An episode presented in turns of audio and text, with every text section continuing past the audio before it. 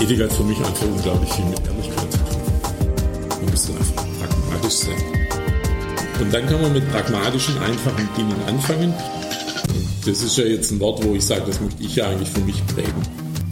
Und dass man bei Tun halt auch Fehler tut. Und die muss man akzeptieren, weil unterm Strich passiert was. Hallo und herzlich willkommen zum Wirtschaft und Ethik Podcast, dem Audiokanal der Ethik Society und des Wirtschaft und Ethik Magazins. Hier geht es um das ehrbare Kaufmanntum. Wir möchten Unternehmern und Managern die pragmatische Ethik näher bringen. Ihr Experte zum Thema ist Jürgen Linzenmeier. Viel Spaß!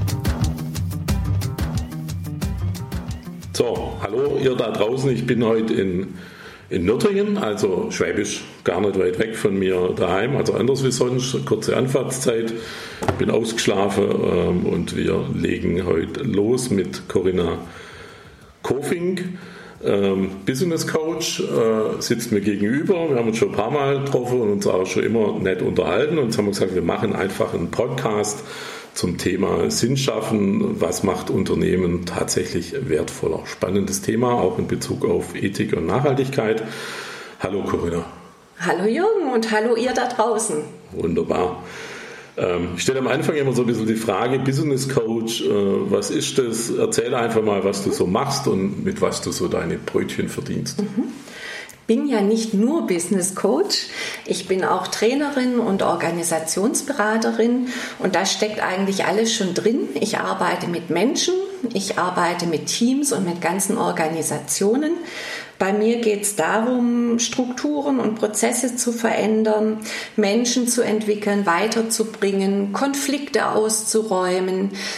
Ganz kurz gesagt, das Miteinander im Unternehmen nachhaltig zu verbessern.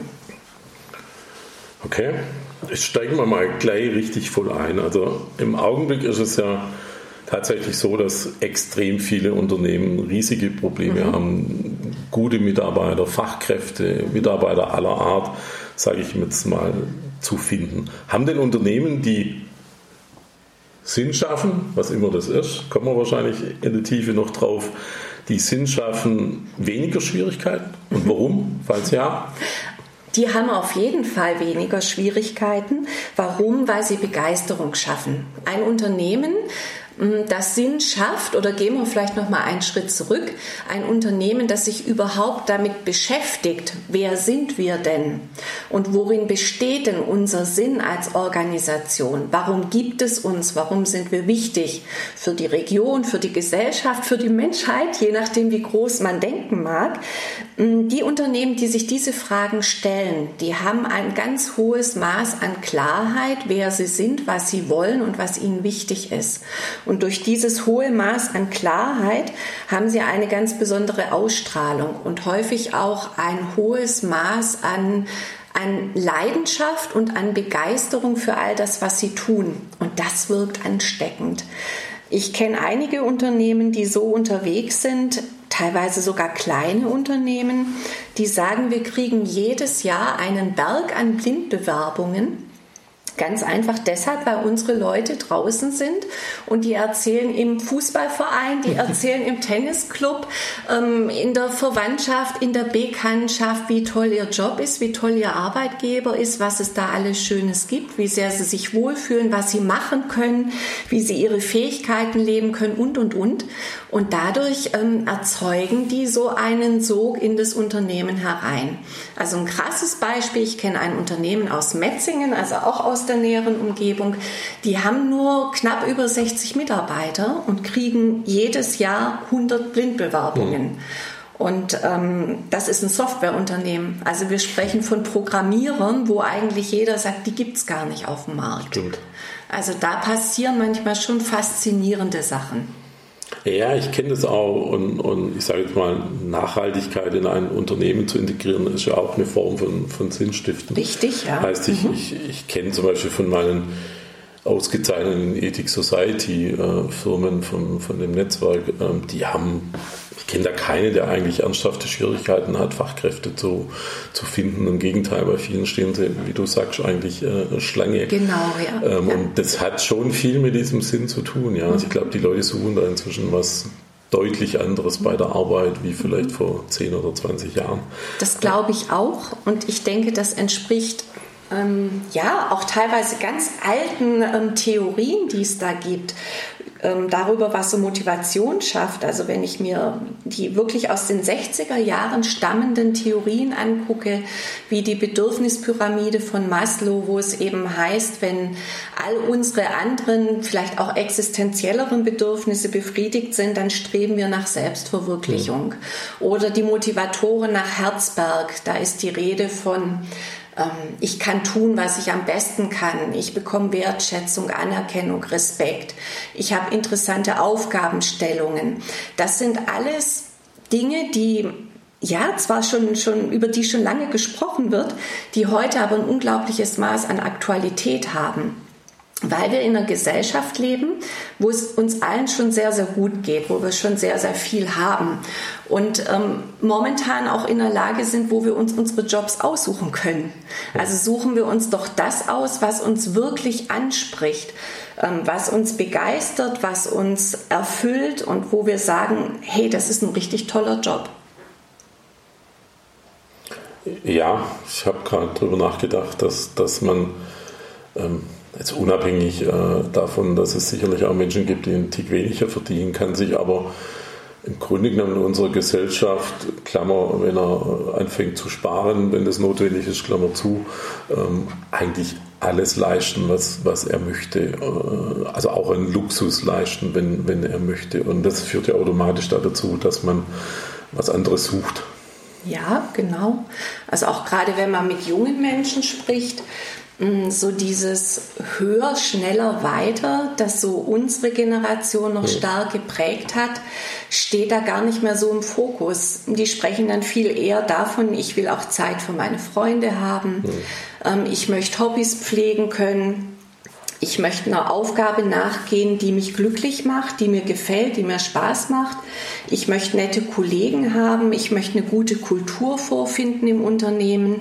Und der Verdienst und auch so dieser Prestigefaktor, ja, eine tolle Visitenkarte, super Firmenauto, das sind alles so Punkte, die verlieren an Gewicht. Es gibt immer noch Leute, die kann ich damit ködern, aber die Zahl derjenigen, die sich wirklich über solche Statussymbole unserer Generation definieren, die wird einfach kleiner. Ich glaube ich auch, 100 Prozent. Also das, das merkt man auch, wenn man mit, mit Menschen redet, wo es, dahin geht. Ähm, bevor wir vielleicht ein bisschen über das Wie sprechen, äh, sollten wir vielleicht ein bisschen klären, äh, was denn für ein Sinn in einem Unternehmen äh, zu finden sein soll. Also ich, für mich ist es immer nur klar, auf der Ecke komme ich, das Thema Nachhaltigkeit, ähm, aber das kann es ja auch nicht immer nur, nur sein. Also es gibt ja sicherlich noch viele andere Möglichkeiten in einem Unternehmen, etwas mit Sinn zu platzieren.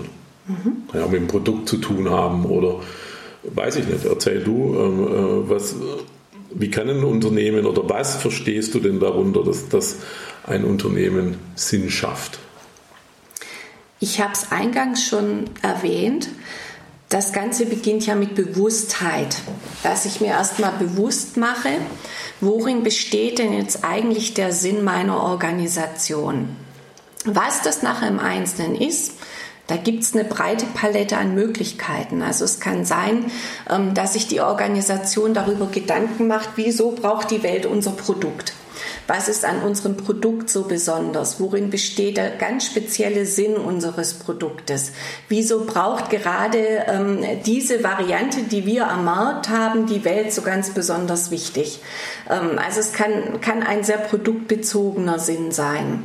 Ähm, du hast gerade das Thema Nachhaltigkeit angesprochen. Also wenn ich jetzt zum Beispiel im ökologischen Bereich tätig bin und ähm, irgendwelche Produkte erzeuge, die ähm, die Umwelt schonen, die die Umwelt besser machen, ähm, die nachhaltig sind, da ist der Sinn praktisch schon eingebaut. Ja. Das ist jetzt aber nicht überall möglich, ja. weil vielleicht habe ich irgendeine eine Massenware, ähm, die andere Firmen genauso anbieten können, dann ist es vielleicht eine besonders hohe Qualität. Oder ich biete meinen Kunden einen ganz besonderen Service, so dass ich mir sagen kann als Unternehmen, wenn ich, wenn es diesen Service am Markt nicht gäbe, dann würde etwas fehlen, dann würde es eine Lücke reißen. Ähm, der Sinn kann auch sein, ähm, in einer strukturschwachen Region beispielsweise sichere Arbeitsplätze zu bieten. Oder der Sinn kann auch sein, wir wollen neue Formen des Miteinander schaffen, neue Formen des Zusammenarbeitens. Wir experimentieren vielleicht mit neuen Managementkonzepten und deswegen braucht es unsere Organisation, weil wir etwas bewegen, weil wir etwas verändern wollen. Was der Sinn ist, und in welche Richtung das am Ende läuft, ähm, das ist hundertprozentig individuell. Das heißt aber, ich, ähm, ich platziere im Unternehmen einen Sinn im ersten Schritt, was immer der ist. Nein, ich platziere ihn nicht, sondern er entsteht von innen heraus. Dadurch, ja, aber der Unternehmer braucht an irgendeinem Punkt ähm, eine Idee. Ja. Was er denn äh, aus seinem Herzen raus, sage ich jetzt mal, den möchte. Im idealen Fall hat er bereits in, in seinem Herzen seine Mission, hm. seine Vision, seine Mission. Ähm, es kann auch sein, dass er sie nicht so ganz klar hat oder dass ihm nicht so ganz deutlich ist, ähm, worin besteht denn jetzt eigentlich unser organisch eingebauter Sinn. Hm. Organisch wirklich auch in Verbindung mit organisatorisch. Hm dann ist es lohnend, mal die Mitarbeiter zu fragen, was seht ihr denn bei uns an Besonderheiten? Ähm, wieso ist es toll, dass es unser Unternehmen gibt? Ähm, was ist das, was uns erfüllt, was uns bewegt und wer wollen wir in Zukunft sein? Wo wollen wir sein? Mit wem wollen wir arbeiten? Ja, mit wem arbeiten? Das war ja eigentlich das, was ich raus wollte bei der Frage. Das heißt ja, wenn, wenn er diesen Weg geht, wird er irgendwann mal Mitarbeiter finden, die mit ihm diesen Weg mitgehen. Ja, im Idealfall da findet ja. eine Änderung statt. Genau. Er sucht ja. immer auf dem Arbeitsmarkt im klassischen Sinne und stellt ein nach nur fachlichen Qualitäten, sondern er stellt auch ein, äh, erstmal finden ihn die Leute, äh, weil er durch diesen Sinn natürlich auch irgendwo einen, einen Namen hat und, und, und er wird Leute finden, die, die mit ihm diesen Weg gehen wollen. Genau. Das ist sowieso ein ganz großer ähm, und wichtiger Punkt. Ähm, etwas, was ich auch sehr bemängle bei dem, was ich am Markt so beobachte. Hm, wenn ich mir Stellenausschreibungen angucke, dann wird gesucht nach ganz bestimmten Fähigkeiten. Also ich brauche einen neuen Personaler beispielsweise und dieser neue Personaler sollte bitteschön ähm, intensive Erfahrung haben im Arbeitsrecht. Ähm, er muss ein perfekter Recruiter sein. Ähm, er sollte sich mit SAP auskennen. Ähm, er braucht eins, zwei, drei, vier, fünf und so weiter. Ganz viele Kriterien. Die eierlegende die, bitte, die eierlegende Wollmilchsau, genau. Die hat er bitteschön zu erfüllen. Mir gefällt sehr gut ähm, das, das Motto aus dem englischsprachigen Raum Hire for Attitude, Train for Skills. Mal ganz ehrlich, wenn ein Personaler keine, Arbeit von Arbeit, äh, keine Ahnung von Arbeitsrecht hat, dann kann ich ihn auf eine Schulung schicken. Und nach einer Woche, nach zwei Wochen hat er super Profikenntnisse im Arbeitsrecht. Wenn ich dann noch einen Firmenanwalt habe, den ich in aller Regel sowieso an meiner Seite habe, dann können die zwei ein Tandem bilden und können mit jeder personalrechtlichen Geschichte souverän umgehen. Was ich aber nicht trainieren kann, oder nur sehr schwer oder nur sehr langfristig, das ist die innere Haltung, die jemand mitbringt. Also das kann bedeuten einmal die Begeisterung zum Unternehmen, die Begeisterung fürs Produkt, das im Unternehmen erzeugt wird. Das kann zum anderen aber auch heißen, ähm, das Verständnis, das ich von meiner Arbeit habe, die, die innere Haltung zu anderen Menschen, zu Kollegen. Wie gehe ich mit den Leuten um? Wie erfülle ich meine Aufgabe als Personaler? Mit welchem Fokus, mit welchem ähm, tiefen inneren Bedürfnis, mit welcher Vorstellung von menschlichem Miteinander. Und sowas zu trainieren, ist viel, viel schwieriger, als irgendjemand SAP beizubringen Absolut. oder im Arbeitsrecht fit zu machen. Und da gehört meiner Meinung nach viel mehr Fokus drauf. Passt dieser Mensch von seiner Haltung, von seiner Persönlichkeit, von seinem Charakter, von seinen Prinzipien, passt dieser Mensch in unser Unternehmen? Und da schauen aus meiner Beobachtung die Unternehmen viel zu ungenau hin. Welche modernen Managementansätze sind in deiner Meinung nach zielführend? Weil das ist schon eine andere, also das, was du gerade beschrieben hast, ähm, ein Beispiel Personaler, ist schon eine andere Form von Managern, wie wir sie bisher haben. Also das verlangt ja viel mehr Empathie für bestimmte Situationen. Ja, es, es erfordert andere soziale Kompetenzen. Mm, eine Trainerkollegin hat neulich mal zu mir gesagt, und ich fand diese Formulierung sehr zutreffend, die Soft Skills von gestern sind die Hard Skills von heute.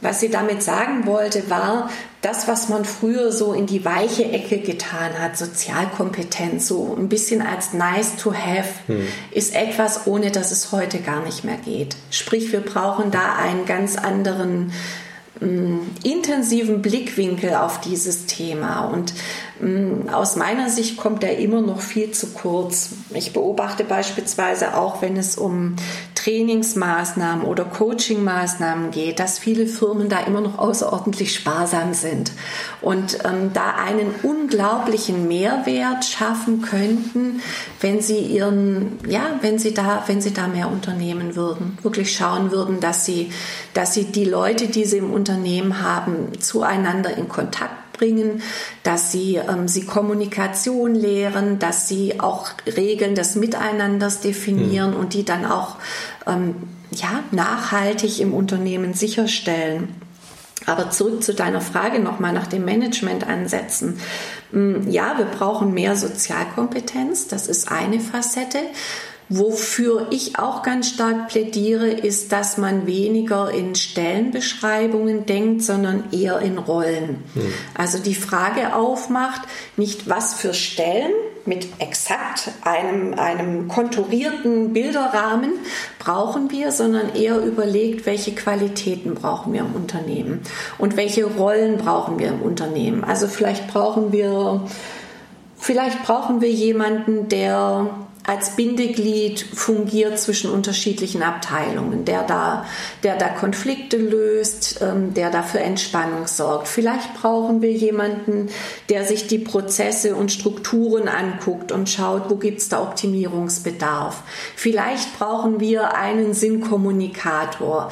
Ähm, vielleicht brauchen wir, um es jetzt nochmal so ein bisschen, bisschen präziser zu formulieren, vielleicht brauchen wir jemanden, der die Projekte koordiniert. Also nicht so stark stark in starren Stellenbeschreibungen zu denken, sondern eher in, in Qualitäten, die im Unternehmen da sein sollen und die dann auch mit Leben zu erfüllen, indem man die dazu passenden Leute in diese Rollen bringt. Und dann kann eine Person nicht nur eine Rolle haben, sondern vielleicht fünf unterschiedliche Rollen.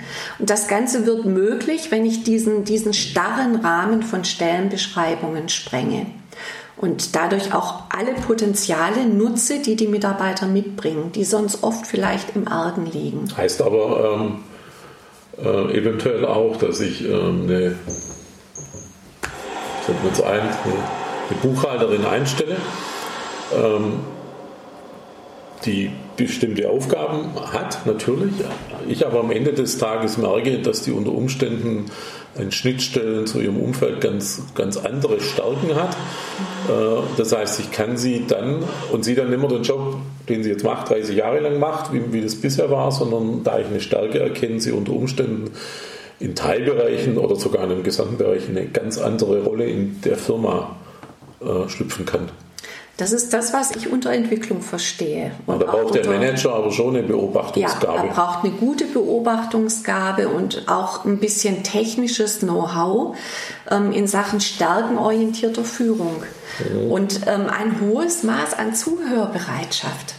Also auch das finde ich immer sehr faszinierend. Ich, ich mache auch Kommunikationsseminare, dreitägige sogar. Und ähm, wir machen da sehr viele Praxissimulationen. Und ich stelle immer wieder fest bei meinen Teilnehmern, dass sie Kommunikation gleichsetzen mit viel Reden. Kommunikation ist de facto gutes Zuhören. Das heißt, wenn ich tolle Fragen stelle, offene Fragen, mit denen ich versuche, mein Gegenüber wirklich erstens zu verstehen und zweitens auch wahrzunehmen in all seiner, in all seiner Vielfalt, dann entsteht bei so einer Kommunikation was ganz anderes. Und Bogen zurück zu Chef und Mitarbeiter. Wenn ein Chef sehr aufmerksam beobachtet und aufmerksam zuhört, dann wird es ihm auch gelingen zu schauen, was steckt denn in dem Mitarbeiter noch drin und wie kann man diese Fähigkeiten in den Unternehmensalltag einbinden.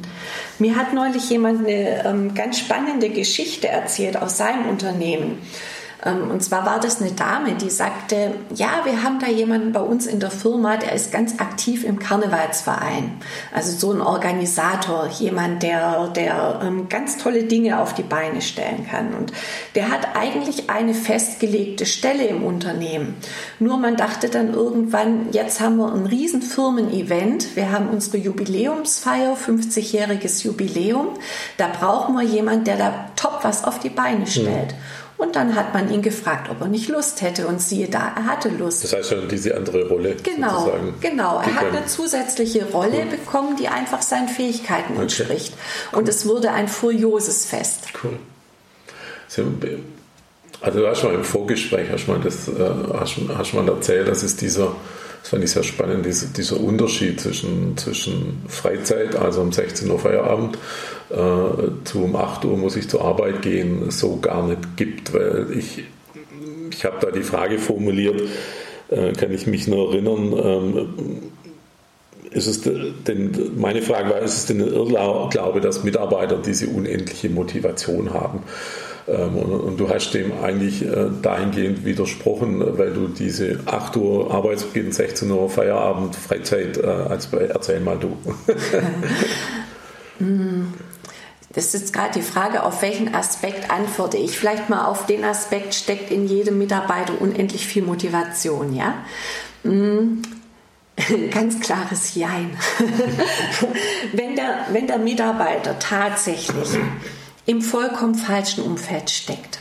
Sprich in einem Unternehmen, mit dem er sich nicht identifiziert, mit einem Produkt, mit dem er nichts anfängt, dann steckt für ihn in diesem Unternehmen, in dieser Konstellation nicht unendlich viel Motivation. Hm. Dennoch glaube ich daran, dass er diese Motivation an sich in sich trägt. Hm. Nur er kann sie vielleicht in diesem speziellen Umfeld nicht ausleben. Hm, neulich hatte ich ein Gespräch mit einem Direktor eines großen Automobilkonzerns. Und der hat mir erzählt von einer Mitarbeiterin, die ihm gesagt hat, also mit unseren LKWs kann ich überhaupt nichts anfangen. Das ist einfach kein Produkt, das mir gefällt und mit dem ich mich identifizieren kann. Und deswegen interessiert mich auch nicht, was es da für Führerhäuser gibt und was es da sonst noch an technischem. Schnickschnack gibt. Da würde ich sagen, klassischer Fall von falsche Frau am falschen Ort. Hm. Sowas gilt es aufzulösen. Also da dann wirklich zu schauen, in welcher Unternehmenssparte wäre jetzt vielleicht diese Dame besser aufgehoben. Dass sie Motivation hat, aber eben nicht dafür, daran glaube ich fest. Mhm. Weil wenn wir uns mal anschauen, was wir so alle im privaten Umfeld leisten, mhm. dann ähm, haben wir ja offensichtlich ein ganz hohes Maß an Motivation. Also es gibt sicherlich Leute, die ähm, gehen um 8 zur Arbeit, die kommen um 16 Uhr nach Hause, knallen sich aufs Sofa und spielen dann bis 23 Uhr PS4. Ich glaube nicht, dass das der Großteil der Menschheit ist. Der Großteil der Menschheit, der engagiert sich im Sportverein oder geht im Ehrenamt nach oder zieht Kinder groß oder baut Häuser oder ähm, organisiert irgendwelche Nachbarschaftstreffen. Sprich, wir haben alle unsere Triebfedern und wir haben alle Dinge, die uns Spaß machen, die uns begeistern, die uns antreiben. Und so viel wie möglich davon ins Unternehmen zu holen, das ist das, was ich die große Herausforderung finde. Für Sie schaffen sich ja nach 16 Uhr, um mal diese Uhrzeit zu nennen, ihren eigenen Sinn. Genau. Ja. Und, und, darin sind sie logischerweise motiviert. Genau. So, und wenn man jetzt das schafft, was, äh, was du gerne hättest, sage ich jetzt mal, ähm, dann habe ich ja 24 Stunden Lebenszeit. Und, Richtig. und muss nicht genau. acht Stunden rausschneiden, um irgendwie genau. Geld zu verdienen. Genau. Sondern habe ich ein Paket von 24 Stunden, das macht Sinn, da fühle ich mich wohl, das macht Spaß und so ganz nebenbei verdiene ich noch meinen Lebensunterhalt. Genau, mal ganz krass auf den Punkt gebracht, so wie du es jetzt schilderst, würde es bedeuten, acht Stunden arbeite ich und 16 Stunden lebe ich und acht Stunden davon schlafe ich nochmal. Und worum es mir geht, ist, dass ich einfach 24 Stunden am Tag leben möchte. Sprich auch bei der Arbeit das Gefühl haben will, so und jetzt mache ich was, was mich fordert, was mich ausfüllt, was mich begeistert, was mir Spaß macht. Hat nichts damit zu tun, dass es nicht auch mal stressig sein kann. Also also auch der, der tollste ähm, Beruf kann einen manchmal vielleicht auch kräftemäßig an den Rand bringen. Nur trotzdem überlagert der Faktor Spaß und Begeisterung. Und das gilt es in den Unternehmen zu wecken. Also ich habe schon Statements gehört von Mitarbeitern, ähm, die gingen so in die Richtung, naja, morgens heißt es, häng dein Hirn in den Spind und ähm, denk ja nicht nach, weil das ist gar nicht erwünscht. Du sollst ja einfach nur deinen Job machen und dann gehst du abends wieder nach Hause. Also das ist das Gegenteil von dem, was ich mir vorstelle. Ja, aber solche Sprüche gab es oder gibt es vielleicht immer noch. Ja, ganz aktuell. Also ich hatte den? Spruch vor einem halben Jahr. Ach, was? Häng dein Hirn morgens in den Spind und mach einfach deinen Job. Das, das, ja, aber da sind ja die Manager irgendwie stehen geblieben. Jo. Die lesen auch keine Bücher, oder? Ähm, doch. Oder sie hören keine Podcasts. Mittler, mittlerweile schon. mittlerweile schon, ja. Da habe ich, ähm, hab ich hart dran gearbeitet, da das Bewusstsein zu öffnen für das, was die Bedürfnisse der Mitarbeiter sind und dann auch Raum zu schaffen für, für Selbstorganisation und Raum zu schaffen für Eigenverantwortung, für Umsetzbarkeit von Ideen und zu einem anderen Miteinander zu kommen. Ähm, ein Franzose, der Jean-François Sobrist, das ist ähm, der langjährige Geschäftsführer, inzwischen ist er im Ruhestand von einem französischen Automobilzulieferer von Favi.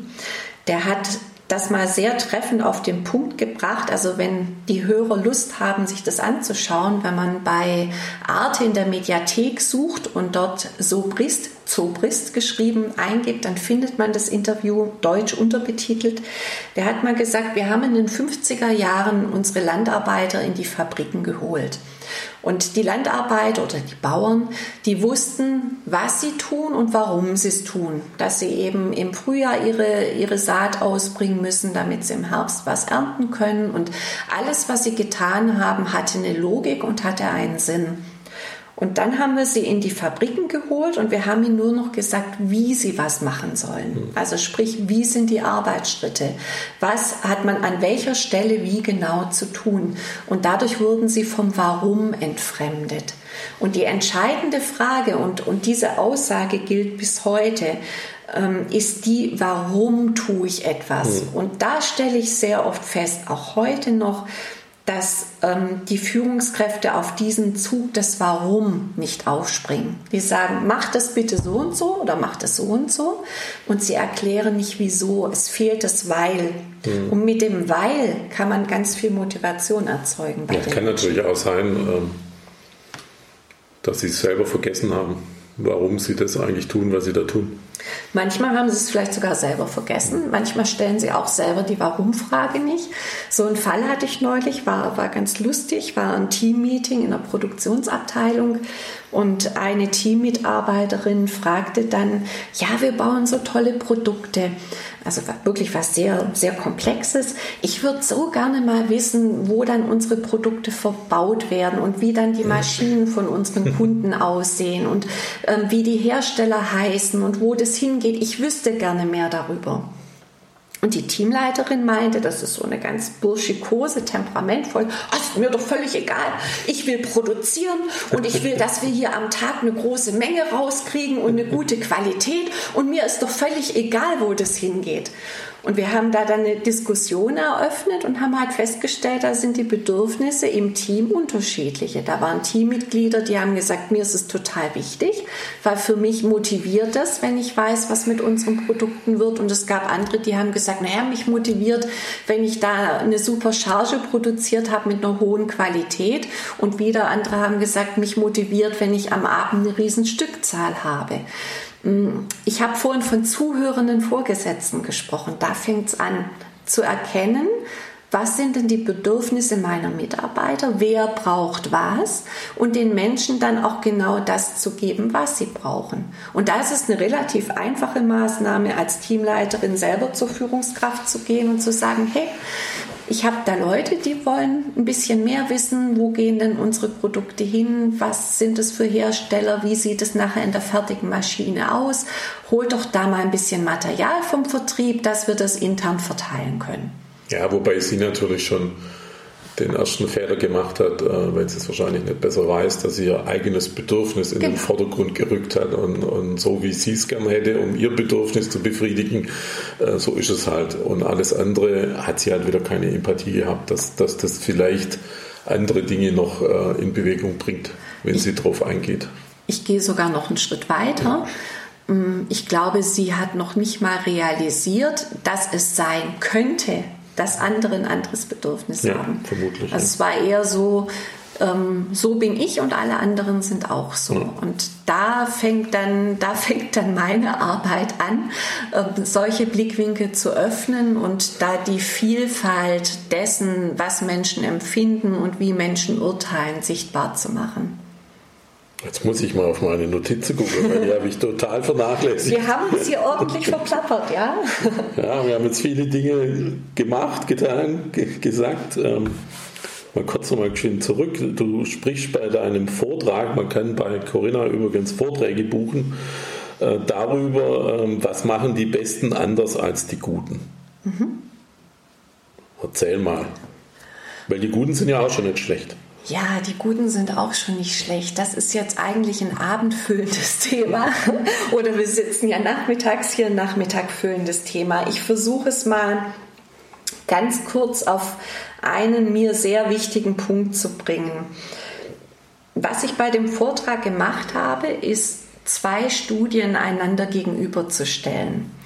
Die eine ja, ist eigentlich gar keine Studie, sondern eher so eine eine Geschichtensammlung ähm, ist von Frederic Laloux, der das Buch Reinventing Organizations geschrieben hat.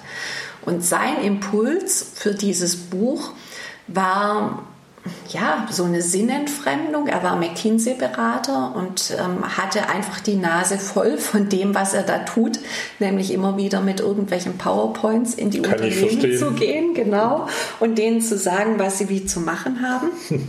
und auch immer wieder dieselben Widerstände zu erleben. Und er hat sich die Frage gestellt, gibt es denn nicht irgendwo auf diesem Erdball Unternehmen, die ganz andere Formen des Zusammenarbeitens gefunden haben, die sinnstiftend sind, die ähm, mit, mit Begeisterung, mit Leidenschaft dabei sind bei dem, was sie tun.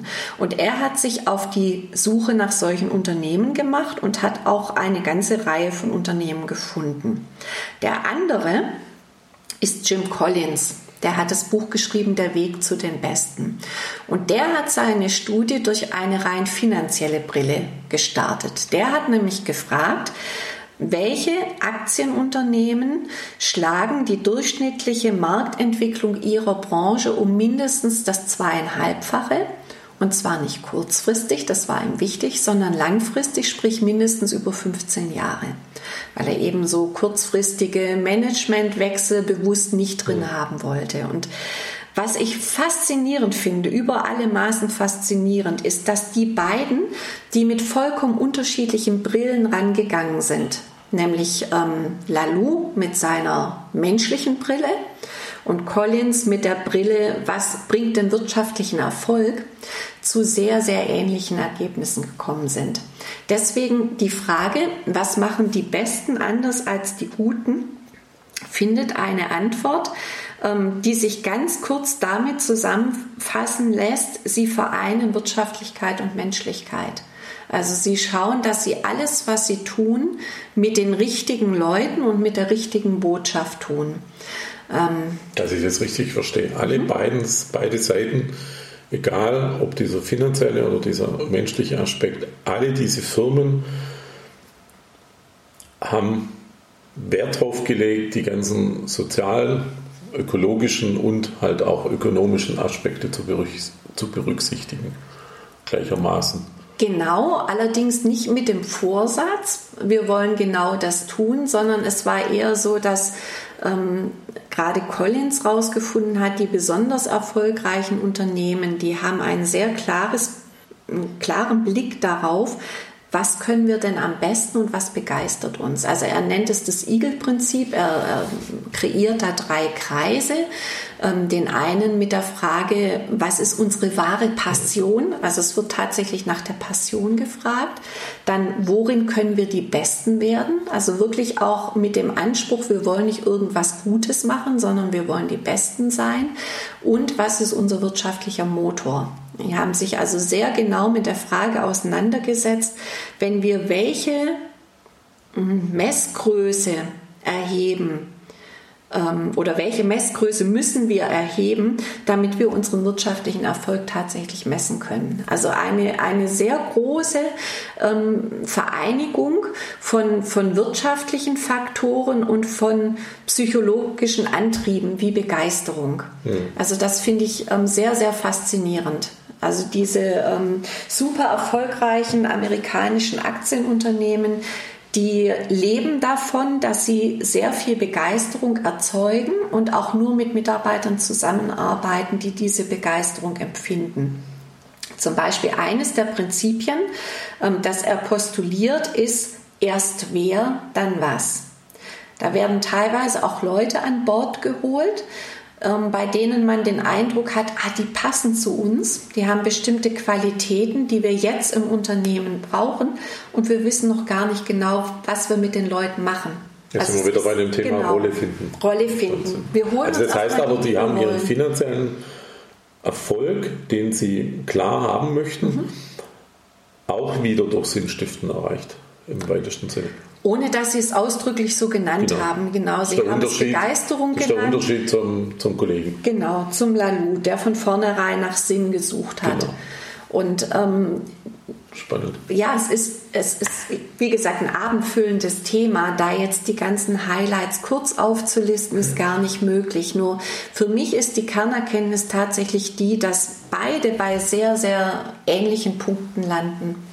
Ähm, was zum Beispiel auch einen Riesenstellenwert hat bei Collins ist, ähm, er nennt es der Level 5 Manager. Er hat festgestellt, all diese Unternehmen haben Unternehmensleiter, das, ja, in dem Fall waren es ja Vorstände, ähm, die sich durch eine schier paradoxe Mischung aus persönlicher Bescheidenheit und beruflicher Disziplin und Hartnäckigkeit hm, auszeichnen. Also nicht so diese naja, diese Blender, diese öffentlichkeitsliebenden Typen, die ähm, scharf darauf sind, möglichst viele Fernsehauftritte zu bekommen, sondern oft sogar Personen, deren Namen man in der Öffentlichkeit gar nicht kennt. Es ist denen auch nicht wichtig. Hm. Was ihnen wichtig ist, ist, dass ihr Unternehmen vorankommt. Also sie haben ich würde es vielleicht mal sogar überspitzt so formulieren wollen, sie sind sehr wenig ego gesteuert und eher sachgesteuert. Nutzen gesteuert, vielleicht sogar sinngesteuert. Hm. Persönlichkeiten.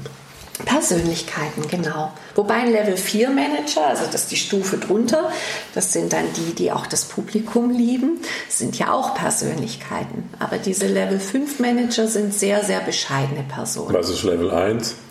Ähm, Level 1, ehrlich gesagt, weiß ich gerade gar nicht auswendig. Level 1 würde ich mal sagen, ist einfach jemand, der nur Anweisungen erteilt. Aber ich Level weiß 1, es jetzt nicht. Leute Level 1 kündigen. genau. Ich bin noch mal ein bisschen bei, bei den Mitarbeitern hängen geblieben, weil darum geht es ja auch im, im, im Großen. Ähm, also wenn wir dieses, dieses Wohlfühl 24-Stunden-Paket haben, wo wir vorhin so kurz mit Freizeit und Arbeit und ich fühle mich wohl, äh, kann es ja relativ schnell passieren, äh, dass äh, Mitarbeiter auch noch abends um acht vielleicht ja. ihre E-Mails lesen oder am Samstag mal eine Stunde im Homeoffice sitzen. Genau.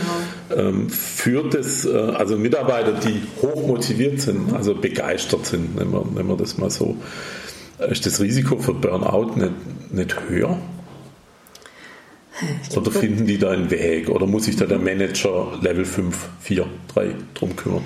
Ich bin jetzt schon wieder versucht, mit Jein zu antworten, ja. Ähm, weil es natürlich sein kann. Also das kommt jetzt auf die persönliche Konstellation an. Jetzt würde ich ähm, ganz gerne einen ganz kurzen Schwenk machen in die Psychologie. Mm, wir alle haben ja bei dem, was wir tun, also der Begriff kommt aus der Transaktionsanalyse, haben unsere inneren Antreiber. Antreiber sind das, was uns in Bewegung versetzt, was uns dazu bringt, Dinge zu tun. Und diese Antreiber sind was sehr Förderliches und was sehr Nützliches, nur manchmal können sie zu stark ausgeprägt sein. Also es gibt insgesamt fünf Antreiber, sowas wie mach's allen recht oder beeil dich, ähm, sei perfekt, streng dich an oder sei stark. Das sind die fünf Antreiber.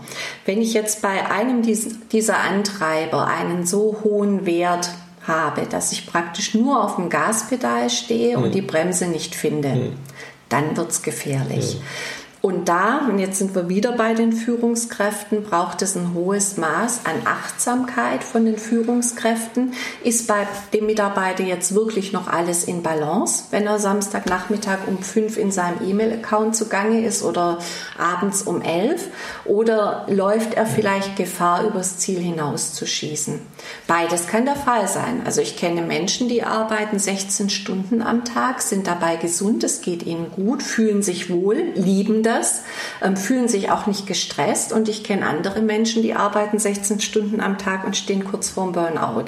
Also da braucht es zum einen sehr viel persönliche Achtsamkeit. Wenn die persönliche Achtsamkeit nicht da ist, braucht es Aufmerksamkeit des mhm. Vorgesetzten. Und da denke ich, gibt es schon Anzeichen. Ähm, wird der Mitarbeiter unkonzentrierter? Passieren Flüchtigkeitsfehler? Wirkt er hektisch und getrieben? Ähm, ist er blass? Erzählt er gar nichts Privates mehr? Also ich glaube, da ist mit Aufmerksamkeit sehr viel machbar. Prinzipiell ähm, ein kleiner Ausflug zum Flow-Konzept von, von Csikszentmihalyi ist es so, dass Flow, sprich Momente, in denen wir genau das tun, was wir am besten können, also wo unsere Fähigkeiten und die Anforderungen in einem perfekten Verhältnis zueinander stehen, dass diese Momente Burnout-Killer sind. Also eigentlich gilt es, so viel Flow wie möglich im Leben zu schaffen. Flow-Momente sind so Momente, in denen ich alles um mich herum vergesse. Also ich merke keinen Hunger mehr, ich merke keine einsetzende Dunkelheit mehr. Ähm, ich habe in dem Moment auch keine Emotionen. Ich bin verschmolzen mit der Aufgabe, die ich gerade tue. Die Aufgabe fordert mich und gleichzeitig bin ich ihr komplett gewachsen. Und wenn ich viele solcher Flow-Momente habe, dann ähm, habe ich hinterher tiefe, tiefe Glücksgefühle und ähm, ein tiefes Maß an Zufriedenheit und bin deshalb deutlich weniger Burnout gefährdet. Es ist sicher richtig, was du sagst. Ich bin da bisschen kritisch, ähm, ähm, weil man in Phasen des Flows, wenn sie oft stattfinden, äh, durchaus den Faden verlieren kann weil man dann sich diese anderen Auszeiten gar nicht mehr holt, weil man sie gar nicht mehr zur Kenntnis nimmt. Kann man? Finde ich, ja. Ist das dein Eindruck? Ja, ist mir schon so, so gegangen. Okay.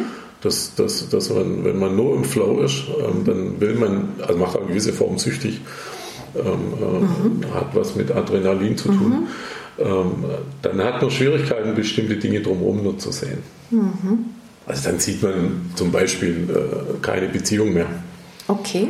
Weil man ist sehr ich-gesteuert. Wenn, wenn die Art des Flows ich-gesteuert ist. Mhm. ist man kann ein bisschen blind werden auf einem Auge, wenn man, das, wenn man da, finde ich, wenn man da drauf passt. Aber grundsätzlich ist das schon richtig, natürlich. Ist dein Eindruck nicht, dass wenn es aus der Balance gerät, so wie du das jetzt schilderst, es dann auch irgendwann gar nicht mehr als Flow wahrgenommen wird? Hm, kann sein, ja. Sollen wir drüber nachdenken. Mhm. weiß ich jetzt nicht, hatte ich jetzt ein nettes Gefühl. Okay. Es wird bisschen vielleicht zur Selbstverständlichkeit, ja, dass, dass es immer stattfindet. Also es macht Spaß, es macht mhm. Freude, äh, es passiert mit einem was, man hat Erfolg, ist motiviert, ist so ein. Kreislauf. Ähm, und dann gibt es nichts mehr drum runter, drumherum. Mhm. Und, und, und, und und das verändert einen schon und man verpasst auch unter Umständen Dinge, die vielleicht mhm. auch nicht unspannend wären. Mhm. Also sowas wie so ein einseitiger Dauerflow, oder? Ich habe früher viel Freeclimbing gemacht, mhm. Klettern und für mich gab es nichts anderes. Mhm. Ähm, also am besten 24 Stunden am Tag und ständig unterwegs und Südfrankreich und sonst schon überall. Und da, da bist du im Prinzip ständig im Flow, mhm. weil du eigentlich ständig diese Erfolgserlebnisse generierst mhm. und, und auch immer in dir stehst sozusagen, weil du dich ja konzentrieren musst auf eine Sache und alles um dich herum vergisst, mhm. zwangsläufig. Äh, und dann gibt es viele Aspekte des Lebens, die finden dann immer statt. Mhm. Und die werden auch positiv. Mhm. Dann hat in dem Moment der Flow nichts mehr mit, mit, naja, mit, mit Glück zu tun, sondern eher mit, ähm, hm, ich will davon noch mehr und ich brauche davon noch mehr und Du ja, hast ja gerade Suchtgefahr. ist eine gewisse Suchtgefahr. Suchtgefahr ja, klar, ja, das genau. vielleicht ist das, was ich mhm. meine. Ja. ja. Das erzeugt ab einem gewissen Punkt eine gewisse Suchtgefahr, die man gar nicht mehr zur Kenntnis ja. nimmt. Und die hat schon viel mit Adrenalin zu tun, dass man das wieder braucht. Also das, das geht ja, wenn jemand viel, viel joggt und läuft, äh, dann braucht er aber einen gewissen Punkt dieses Laufen auch. Mhm. Weil Richtig, was mit ja, ihm passiert. Ja, da sagt er, heute Abend habe ich keine Zeit, ich muss um 18 mhm. Uhr. Mhm. Mhm. Das ist dann die Endorphinausschüttung so, dann, durch den Sport, ja. So. Und je extremer das Wort wird, desto, aber gut, jetzt haben wir so unseren Faden. Nee, ich glaube nicht. Ähm, ich würde ganz gerne nochmal schwenken zu den Antreibern, über die wir schon gesprochen haben. Ich glaube, wenn so ein Moment auftritt, dann lohnt sich da tatsächlich mal der Blick, welcher Antreiber steckt denn da dahinter und was macht den vielleicht gerade so hyperaktiv, dass er mich nur noch auf dem Gas stehen lässt. Hm. Also da ist dann tatsächlich was aus der Balance. Hm möchte jetzt nicht plakativ hier eine Unterscheidung treffen in guten Flow und, und schlechten Flow. Ich glaube, das trifft es auch nicht. Ähm, was ich wichtig finde an den Flow-Momenten ist dieses auch wieder daraus auftauchen. Also ja, wirklich wieder zurückzukehren ja, in die Realität ja, und dann auch wahrzunehmen, jetzt war ich gerade im Flow und jetzt schalte ich aber genau. wieder um in den Alltagsmodus. Und vielleicht ist dieses Verhältnis manchmal gerade bei so sportlich ex exzessiven Flow-Momenten genau. Vielleicht gehen. ist es da gestört. Kann wirklich verloren gehen. Okay. Wenn jetzt ein Unternehmen diesen, diesen Weg gehen möchte und am am Anfang steht und mhm. noch überhaupt keinen äh, Gedanken hat, wie mhm. mache ich denn das?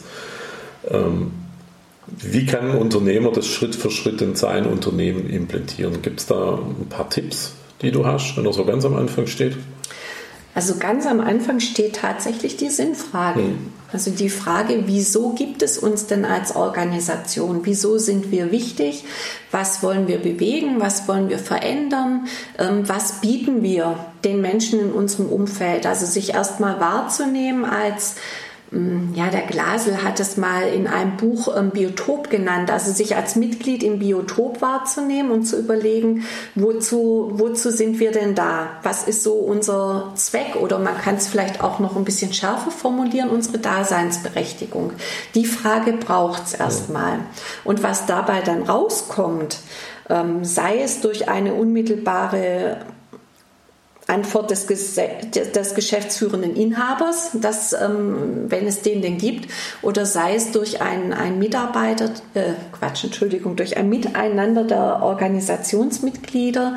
Mhm. Das, das muss man da mal gucken. Also nochmal zurück zu, zu Brist, von dem ich vorhin schon sprach. Der hat diese Frage gestellt und hat dann tatsächlich festgestellt, es dauert. Also neun Monate lang haben die Mitarbeiter echt überlegt. Okay. Und immer wieder gab es Diskussionen, ja, was ist denn jetzt eigentlich unser Sinn? Und ähm, dann kamen Vorschläge und die wurden wieder verworfen und es kamen wieder neue. Und irgendwann hatten sie es aber auf den Punkt gebracht und haben da... Ähm, ja, ihren Sinn so definiert, dass die Mitarbeiter gesagt haben, ja, das ist es. Und bei ihnen kam dann rein oder raus, ähm, wir wollen ein ähm, zuverlässiger Arbeitgeber in einer extrem strukturschwachen Region sein ja. und wir wollen, dass unsere Kunden uns lieben. Ja. Also zwei ähm, sehr unterschiedliche Komponenten. Einmal eher so rational, sachlich, wirtschaftlich und einmal dann sehr emotional. Ähm, aufgeladen. Und die haben sich dann überlegt, im nächsten Schritt so, wir wollen, dass unsere Kunden uns lieben. Was tun wir denn jetzt, dass sie uns lieben? Wie können wir denn besser werden? Was brauchen wir denn für eine Qualität? Was brauchen wir für eine Liefergeschwindigkeit? Welche Organisation brauchen wir, um diesem Anspruch gerecht zu werden? Und dann entstehen daraus die Folgemaßnahmen. Also die erste Frage ist immer, was ist denn unser Sinn? Und dann im nächsten Schritt, so jetzt kennen wir unseren Sinn, was sind denn nun unsere Maßnahmen für die nächsten Jahre, vielleicht sogar für die nächsten ja. Jahrzehnte, ähm, die wir ergreifen wollen, um diesem Sinn zu folgen. Super. Klarer Weg, dauert Freunde. Dauert, dauert Freunde, ja. so, am Schluss vom Podcast ähm, gehören traditionell so Satzergänzungen. Das heißt, ich gebe so einen Halbsatz vor mhm. und du erkennst ihn einfach. Die große Koalition. Schweigen ist auch gut. Schweigen ist auch gut, ja. Ich würde lieber anfangen mit der großen Koalition. Wünsche ich einen klaren Blick für das, was Deutschland braucht und was die Menschen in Deutschland brauchen. Wenn ich Kraft tanken möchte, gehe ich nach draußen in die Natur und höre, schaue, rieche, schmecke und genieße. Das Wichtigste in meinem Leben sind all die Menschen, die mir am Herzen liegen. Das letzte Buch, das ich gelesen habe, mhm. ist von Sheryl Sandberg, Lean In, ein ganz tolles Buch über Frauenpower und über klassische Frauenfehler und wie Frauen es schaffen können, in der Wirtschaft so richtig einen Fuß auf die Erde zu kriegen. Okay. Dein letztes spannendes Erlebnis, Abenteuer. Da stecke ich noch mittendrin. Das ist die Selbstständigkeit. Okay. Es war, war herausfordernd und ja, denke ich auch, auch, mutig mit Ende 40 oder zweite Hälfte 40 zumindest zu sagen, so ich schmeiße alles hin und fange nochmal was Neues an und folge dem Sinn meines Lebens. Mein Lieblingshotel?